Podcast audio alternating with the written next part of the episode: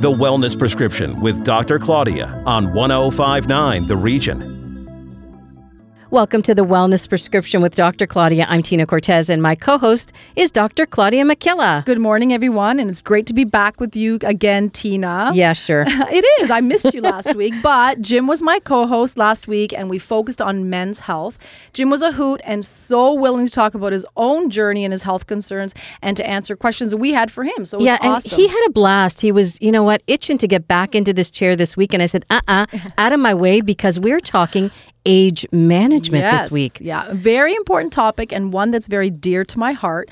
And uh, everybody knows how I feel about managing our age. So let's just get to it. Okay, so where do we start? All right, so let's get to it as we mature, it's important to honor the changes that are happening to our bodies. Change is a part of our lives, and guess what? It's inevitable. And the fact that we are able to change, it's actually a gift. I want everybody to understand that change and aging is a gift.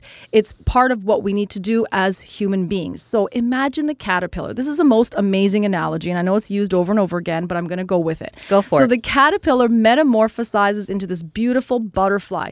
We need to channel the energy of the caterpillar because the caterpillar doesn't know what's happening. It just does it intuitively because that's what's meant to happen to it. So honor the changes that are happening to us daily, monthly, and even the course of over the course of our lives and just enjoy it. I like the idea of honoring these changes. I recently watched a documentary. It was Jane Fonda in 5 acts and she talks about how she you know, she had some regrets in life, especially having cosmetic procedures. And that's what I want to ask you about. If these changes are part of life, part of aging, is it really possible to turn back the hands of time without cosmetic procedures? So I don't, I, I, I love the idea of com- cosmetic procedures, but we're going to save that for another show. We're here today to talk about we don't want to turn back the hands of time. We want to just go with it. We want to make this process enjoyable. And I want to also focus on the whole self care concept because really managing our age is about self care. So let's think about our children, young people, okay? They are really good at just focusing on them, being in the moment, getting what they need in the now. And there's absolutely nothing wrong with that. So there's an interesting quote that I read and it really resonated with me. And it's the quote is to be beautiful means to be yourself. You don't need to be accepted by others. You need to accept yourself. So accept yourself for what's happening in your life at the moment. And that means everything from the physical changes to the um, interchanges, just go with it. And what type of age concerns or questions do patients present to you in your office? So, the, you know, my clinic, my, my practice is all about the health and wellness of the individual. So, I get a lot of people coming in and presenting with pain, aches, and then what happens is that translates into them not being willing to fix themselves uh, externally. So the aesthetics of our lives kind of get takes a wayside because people present in pain. I'm here to let people know that being healthy is also about taking care of how you look and just enjoying it and not feeling guilty that you want to look good, you want to wear makeup, you want to change your hair. These are all the things that we need to do in order to live a long, happy, and healthy life. And what about those patients or folks who are a bit reluctant to, you know, invest in the hair or the makeup or the nails or whatever it is that they just kind of go, oh, I'm just going to go with it and be my, you know, my natural self. What do you want to say to those folks? Well, there's nothing wrong with being your natural self as long as you absolutely love it. But when you start looking yourself in the mirror and you start not appreciating and loving who you are, who you've become, and you start fearing what you're going to be like, then it's time to really put thought into it and make a change. That's a really good point. When we come back, tips from hair and beauty experts. This is the Wellness Prescription on 1059 The Region. Have a question for Dr. Claudia? Call us at 416 335 1059. Tweet us at 1059 The Region or email us info at 1059theregion.com. You're listening to 1059 The Region and welcome back to the Wellness Prescription. I'm Tina Cortez and my co host is Dr. Claudia McKilla. Thanks, Tina. Our guests today are Vitality magazine contributors Brian Jarvis and his business partner and partner in lots of things in life, Bobbie Schweizer. So, Brian and I do lots of work with Vitality magazine, which is a great publication, right? It's about health, beauty, wellness, all of the above. So I'm blessed to be able to work with you in that avenue. And he also does my hair. Shh, We're not talking about the secrets of my hair yet. We've got lots of time, Brian. I'm just going to turn off her mic. Go ahead. so I don't have, we don't have to tell people exactly what happens in the chair or the things that go on. But we are going to talk today a little bit about how self care and age management happens with our hair. Hair and aging, I think it's one of those things that people don't really pay a lot of attention to. We focus a lot on our skin and our well being, but hair gets neglected a lot. And I think people don't realize that that also ages with us Mm-hmm. and changes as you would know. And what kind of changes happen? well, first and foremost, the biggest one obviously is Yeah. Gray The- hair. The gray, silver. silver. The silver, hair. the tinsel. White hair. um, that's probably your first sign of aging hair. Why are you looking at me, Brian? Honestly, really? Turn away. and with gray hair, as most people know, it likes to be front and center. It always Right. starts at the temples first, around the hairline. Yes. Nobody really knows why, truthfully. It's just the softest hair. Probably the elements have a lot to do with it, Right. Okay. um, which is why you don't find them at the back or really mixed in with your hair because that's protected from the rest of the hair on top. Oh, So very good. The top of your hair and the sides and the temple area is probably your most sensitive. Okay. So it, even in my own case, so like I love, I'm all about beauty. So Mm-hmm. and I like just I'm I'm all about my hair. To me, my hair is really important. Sometimes even more important than my skin because I feel like if my hair looks good, then I don't need to wear makeup, right? Although I love it. But um, one of the things I noticed that when I do have, and you've told me that I don't have a lot of white hair unless you're just feeding me lines, but I do have a couple. okay, and you just advised me don't pull it out, just leave it where it is, and I didn't take your advice.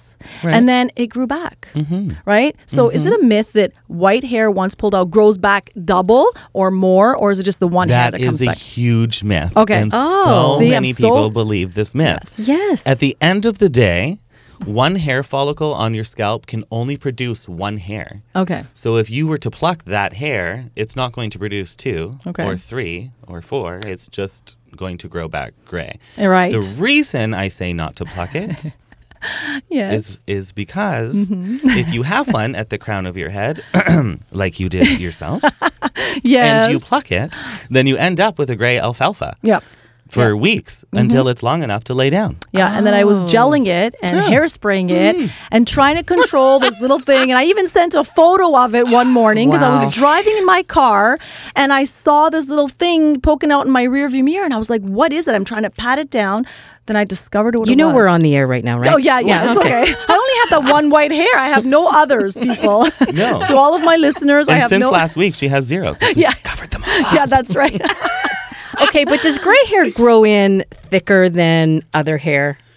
It sure seems like it does. It does seem like that. Um, and it, it can grow in thicker and coarser, but for the most part, it is ultimately a finer hair. Um, and is it a losing battle? Because you know you just have to keep coloring Losing it. battle. It's Yeah. a it is losing. a losing battle.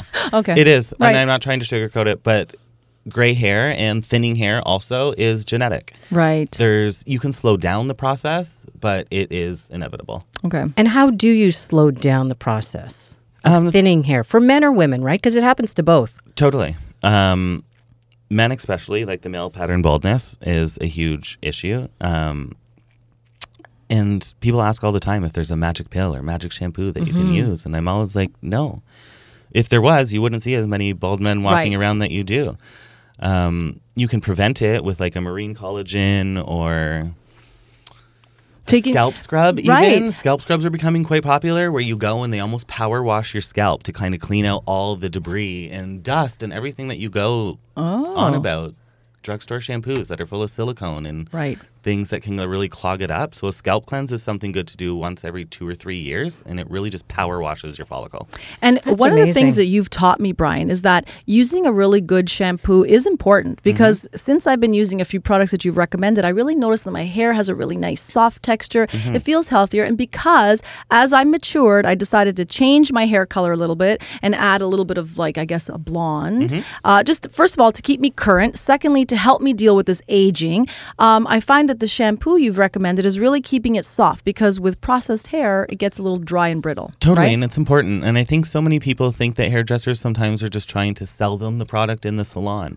And that's not the case. Drugstore shampoos are full of sulfates and parabens and silicones and things that really clog pores and can clog up the follicles on your head. So Right. we're not just feeding you lies. we're we're really trying to help. And so as we age, right, and we we've already recognized that our hair changes, right? So what are the things that you see in your um like in your in your um, salon that women will do or you will encourage women to do to change how they look and to accommodate the changes that are happening in their hair Um, coloring is number one. Like it's it's a lot of women still want to color their hair and hide the gray, which I totally under understand. But I also want people to just. You had mentioned um, something to me before about being yourself is beautiful. right And I think that's so important. And I think if coloring your hair is what makes you feel beautiful, then color your hair because Yes. it's not often how you look, it's how you feel that radiates yes Mm-hmm. radiates the confidence and the beauty, not Right. necessarily the hair. So I think if you want to color it, color it. If you don't, then let's figure out a way to help you grow it in. and help you feel comfortable with how you look 100%. right and turn into that beautiful butterfly right That's right. yeah and that's what you do for me every what six to eight weeks Six to eight weeks, we turn her into a beautiful butterfly. because i don't come in i come in like that prickly caterpillar Wow. like No. that slow prickly caterpillar who is flies out the door. Right. Beautiful Yeah, butterfly for the most part right for the most part.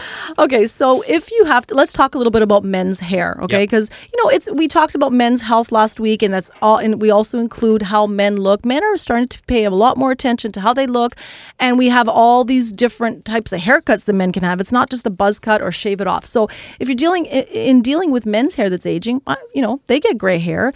And they typically don't color it. It's okay for it's more accepted to watch a man go gray. So do you find that there's a huge push towards men coloring their hair now? None. Really? I will be honest with you. Okay. I have zero percent male clientele that color their hair. Okay. But I will also tell you that women often talk a lot about their insecurities and that with each other, and men don't do that. But almost every single man that sits in my chair will say to me, How's it looking back there? and I'm Right. like, It looks good. It's fine. It's fine. So I know the insecurities there of the thinning or the gray or mm-hmm. everything. But I find you're right. Men are don't feel the pressure. They don't. No. They maybe feel it internally, I think they might feel the pressure of the balding issue more than the graying. right, But again, it's inevitable. There's nothing you can right. do. So. Thinning and graying is going to happen. Yeah. And so, do you recommend, like, as a man is starting to have like that, you know, patchy balding, which is very common, right? And and there's other like, and we know that there are things they can do, and we'll talk about that another time. But do you recommend just shaving it off, or do you recommend slowly, you know, trying to trim I it? do. I yeah, know. right. I recommend Okay. keeping it. Maybe not necessarily shaving it, depending on where you're balding. If it's Mm-hmm. a receding hairline, or if it's at the crown, or where it is. But definitely keeping it short. I think a lot of the older generation was doing the comb over and all that, but we're I think we're moving away from that. Right. I think we're moving into the confidence of being able to just shave it off. and Right. being like, you know what, it's gone. Lots it is what of, it is. Lots of really That's it. good looking Accept bald it. men. Let's move right. on. and that will probably be me in like Yeah. three more years. Right. you have to you have to dye it pink a few more times. a few more times. A few more A times few because more- I a few love more blonde that. and yeah. pink days, yeah. and then it'll and be then it'll gone. be gone. Know. Now, in terms of hair length for women, Yes, you often see that as we age, we go a little bit shorter. Yep. Do we have to? You don't have to. I think a lot of it has to do with. I think as you age, you start feeling more, more. What's the word I'm looking for? You're looking well, Longer. more. Yeah. Things are starting to fall, Brian. Yes, Fall. gravity, Gravity, gravity. takes Yes, place. And I think when hair goes shorter, for example, I used to teach hair hair cutting, and we would say that if you keep anything above the chin, it lifts up the face. Anything that's longer, like you're just adding to the drag down, perhaps. So Mm-hmm. I think women feel as cutting it shorter just gives them a little bit of a natural facelift, Right. maybe per se. Right. And I, I don't I, I, I don't think I could ever imagine myself with shorter hair and I don't want to give up my long hair. And Tina's long hair looks great. 100%, and I don't think you should have to, Right? or no. Like, I don't have it's to get, like, amazing. a shortcut. Not that I don't it love makes it. you happy, Right. then who cares what anybody Right. else thinks? That's Okay. it. It's just hair. It's, going to grow just hair. back. It's going to grow back. Right. Okay, enough about you, Brian. Let's I know, move on to. Bobbie. Bobbie, Bobbie, All right. okay, so one of my other favorite things is makeup. I love makeup. I think it just, you know, I don't wear a lot of it all the time, but if I have to, I will. And Yeah, but uh, you're also a natural beauty. You know, Oh, you've got great isn't bone she? structure. You know, you could good skin. You could see that. So it's a pretty easy palette to work with there. You I know actually what I mean? put a lot of effort into my hair and makeup. Well, it looks really good. because I was like, I'm seeing these it. two. Yeah, and then they just make fun of me and I'm like, I'm not in for that today. No, I'm teasing. It's all good. We all love each other. But yeah, so makeup. Makeup is really important, right? To me, I love it. I think putting a little bit of lip gloss on or you know, choosing the right blush. But I am also aware that when I was younger, I could wear a lot more of it. And now that I'm older, I don't feel like I want to because I feel like it kind of hides in places that it shouldn't, like For around my eyes. For sure. okay. um, what worked for us in our 20s is not going to work for us as we age. The colors are going to change, the textures, the techniques are all going to change. Um, and you know what? Any great makeup artist will tell you that it's not about hiding your age, it's about enhancing your your personal gifts, right? Right. And I do think that as we age, less is more, um, but it also starts with skincare Right. the better you the better your skin is the better your makeup's going to look um, and then in terms of foundation you know moving into things that are a little more dewy a little more sheen um, and only putting it where you need it. Not putting a full face of foundation and concealer on because like you said claudia it travels it moves it sits in the areas that you don't want. Or by two o'clock in the afternoon you look at your face and you're like oh what happened?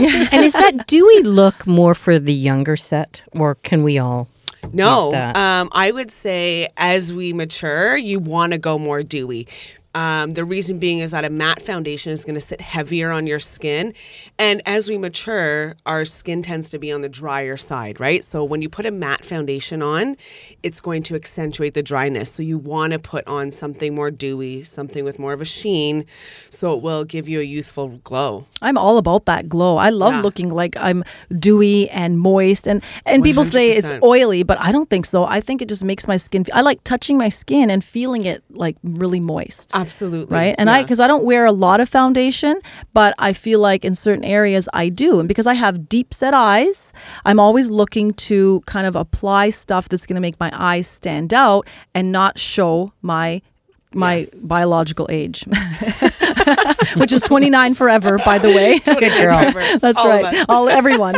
Now, speaking of eyes, you're seeing a lot these days of the lashes and the extensions. Mm-hmm. What do you think about that trend? Because it seems like a bit of a trend to me. I don't remember this back in the day. No, and I see it everywhere now, from you know, from the teenagers up until you know, folks who are a little bit older. Absolutely. Um, it's mature. definitely something that's kind of taken over uh, the industry the last couple of years. I sport them. I love them. I can't imagine not having them. Yes. Um, Are they for they- everybody? they might not be for everybody. I, th- I always recommend people, you know, try it out if you want. Some people have reactions to the glue. Some people don't like the feeling. The first time I had lash extensions done, I was like, I'm not doing this again. I can't stand the feeling feeling of them on my lashes. And then I got them done again about two years ago, and I've just been going strong. And can you go almost anywhere because they seem to be available on every corner? And how do you know which one is a good one?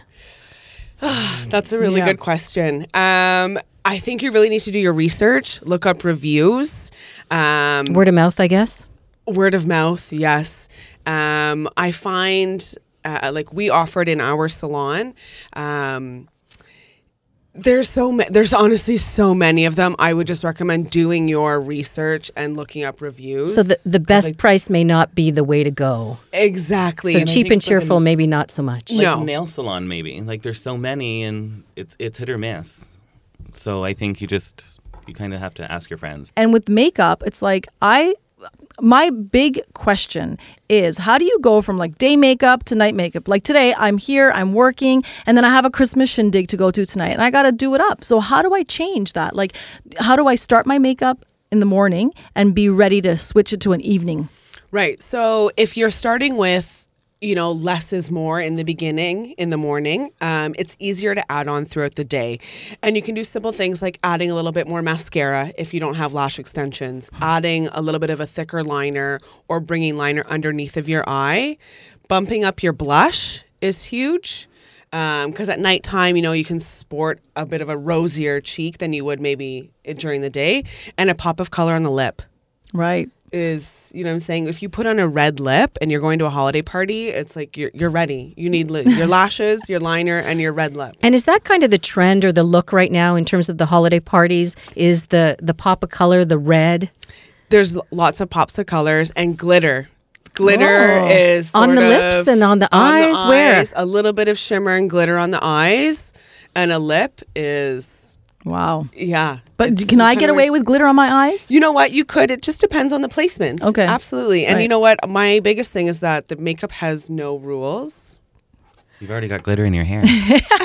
The little tinsel that I've He revealed was to everybody. just itching to oh, join Oh, yeah. that conversation. Yeah, yeah, You could just I see it happen. know. He's you wow. had your time. Get out of here. I always say, you know what? There's no rules when it comes to makeup. Do what you want to do, and if you love it, then then who cares what anybody else thinks? You know, because Right. people are like, oh, I shouldn't wear glitter at this age, or you know, I think there's definitely things to follow, but do what you love and do what you makes you feel good. So if I came to you at the salon, which I often do, and I said to you, you know what, Bobbie, give me a daytime look and give me a nighttime look. That's something that you would do, right? Absolutely. And you would make it simple enough to, that I can follow it along. It doesn't have to be complicated. I'm not spending like tons of money on products, right? Definitely. We can, okay. so Um, yeah, I offer makeup lessons. Right. Um, and one thing I learned, I worked for many years at MAC Cosmetics, was keep the products minimal. Because Right. the client, if you put 20 products in front of a customer, they're going to be overwhelmed. I'm overwhelmed, If you yeah. put five products in front of a customer, they're going to understand it better and they're going to feel more confident. Right. So there is there is ways that you can use products in multiple ways, right? You can use the same product two Mm-hmm. or three different ways. Now, looking ahead to, you've talked a bit about, you know, the end of this year and holiday parties. Looking ahead to 2020, are there trends that you know about that maybe we should keep in mind going into the new year in terms of color palettes? I think um, a big trend is always skin.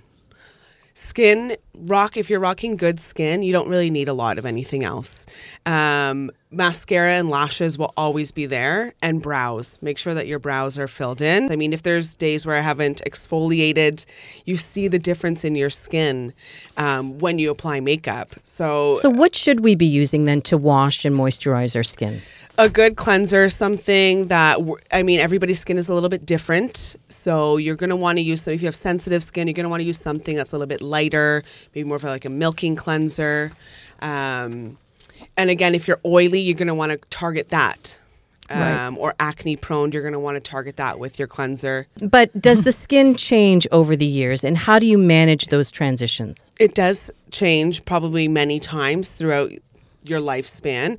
Um, it's really being in tune with it and recognizing. I mean, people with oily skin are very lucky because they are going to age not as quickly as somebody who's got dry skin, Whoa, right? Because the Tina? oil is go. keeping their skin smooth and hydrated. So you should be be thankful that you have oily skin. Okay. Yeah. see? And Yeah. I'm the One opposite. plus. I'm like dry as the desert, so I'm constantly pile. And funny thing is, my skin on my face is dry, and guess what? My scalp is dry too. So Brian has recommended that I have the particular product, and that's really been helping because I found that with a dry scalp, my hair was dry as well. So I feel like, and that's getting worse as I'm getting older, right? Yes. Especially with us living in Canada and all the, the seasonal changes with hair and makeup, our scalp and skin can change multiple times within a year. Right, right, seasonally. So I, I actually do. You're right. I change my skincare slightly according to the season. Like right now, it's you know getting cool. I've changed. I've added more um, a different moisturizer to my skin. Even my uh, foundation has a bit. It's a bit more dewy. It's not a matte finish because I need the moisture. And my shampoo, I'm like sop my hair, sops up that leave-in conditioner because I feel like my hair, my scalp is dry too. So yeah, Okay. and I can't imagine it's going to get any better as I get older. so that We're just gonna leave that right yeah, there. That being said, so we're gonna end off by me reading you guys this quote, okay? Because it's gonna resonate with everyone. It's it's from Louise Hay, and she says, "You've been criticizing yourself for years, and it hasn't worked. Try approving of yourself and see what happens. So go with the aging, embrace it, love it, and see Brian and Bobbie, and they can help you out, and, and they can criticize you too." but In a good way. In a good way, of course, of course. And if our listeners want to get a hold of you guys, how can they do that directly? Go for it. Uh, yeah, we can be reached through Instagram. Um, our handle is Hair Gone Rogue BB. Um, also, we have a website, hairgonerogue.com. And Dr. Claudia, just before we say goodbye, please remind our listeners how to connect with you directly. You can reach me on Instagram at Claudia underscore Macchiella or my website, www.thecenterforhealth.ca. And that's our show for this week. If you missed any part of the wellness prescription, go to our website, 1059theregion.com. I'm Tina Cortez. Thanks for listening. Connect with us on Twitter at 1059 The Region or call 416 335 1059 or email info at 1059theregion.com. This is 1059 The Region.